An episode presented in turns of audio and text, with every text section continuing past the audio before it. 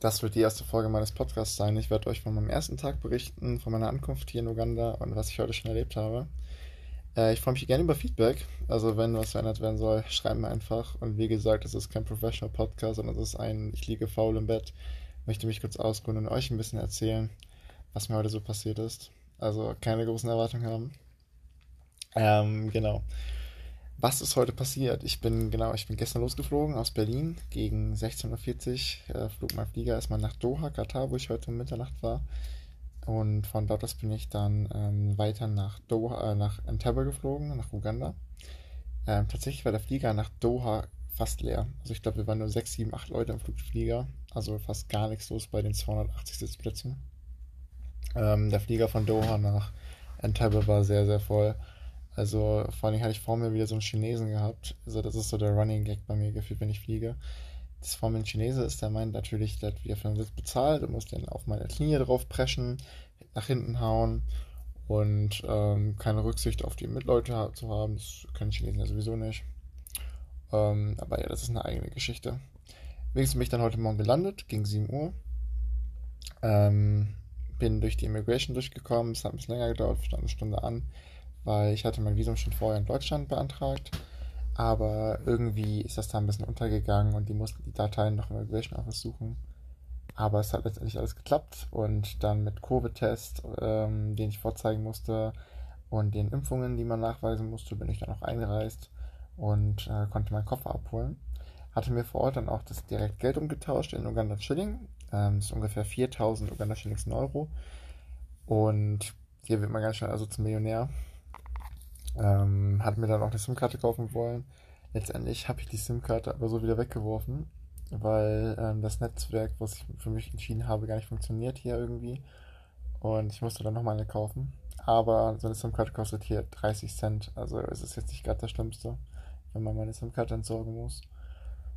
Ich wurde dann von meiner ähm, Host-Family sozusagen empfangen, als ich ankam. Die hatten ein Schild, wo mein Name drauf stand habe ich schon gefragt, wo ich bleibe, weil das Flugzeug war halt schon über eine Stunde gelandet und weil ich das Immigration so lange gedauert hat, habe ich schon WhatsApp-Nachricht von denen gekriegt, wo bleibst du denn? Aber hat alles geklappt.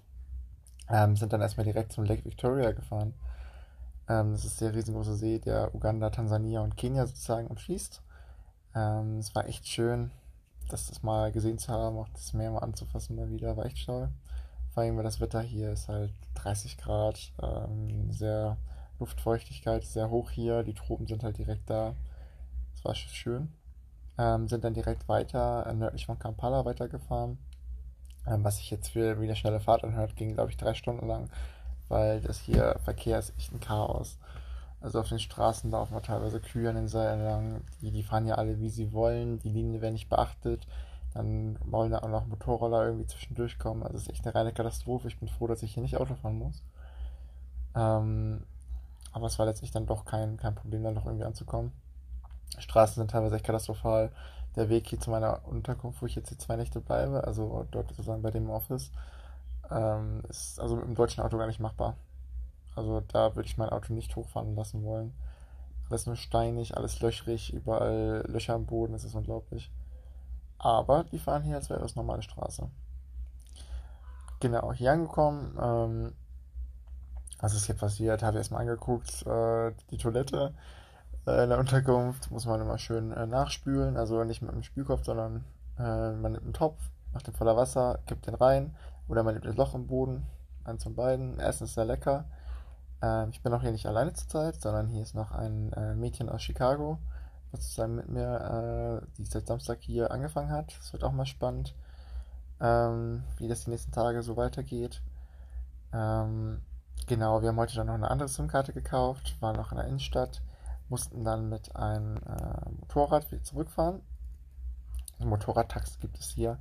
Ist auch relativ interessant, weil die sind eigentlich echt gefährlich, so wenn man jetzt Internet Sachen liest, aber es war echt spaßig, mit denen rumzufahren und äh, die dann auch wieder zurückzuhören zu lassen, wo ich dann einmal ja, auf der Karte zeigen musste, wo wir hin müssen. Aber es hat geklappt. Und genau, ähm, gerade habe ich mir einen dreistündigen Vortrag, also ähm, ich und meine Zimmergenossin angehört von der Chefin von dieser ganzen Organisation, wie sie damit angefangen hat.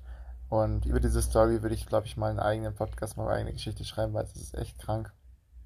Was für eine Passion dahinter steckt, dass sie das hier macht, was sie erlebt hat, aus dem Nix ausgebaut, dass Stifte immer früher geteilt werden, gedrittelt werden muss, damit jeder von den Söhnen und Töchtern einen Stift hat und so, also als Beispiel mal. Ähm, ist echt unglaublich. Da, da kriegt man den Mund fast gar nicht zu, wenn man das zuhört. Und genau, jetzt liege ich hier auf meinem Bett, ruhe mich mal kurz aus von meinem Flug, weil ich die ganze Nacht gefühlt nicht geschlafen habe. Und dann geht es gleich wieder zurück. Ähm, Abendessen kommt noch, vielleicht noch in der Bar oder so, mal schauen, was noch sich alles so ergibt. Und äh, ich melde mich da mal die Tage wieder, was es für Neuigkeiten gibt. In zwei Tagen fahren wir nach Westuganda, also sechs Stunden Autofahrt in äh, das eigene Dorf von ihr und schauen uns da mal weiter um, was für Projekte sich ergeben. Genau, vielen Dank fürs Zuhören und ich freue mich über das Feedback.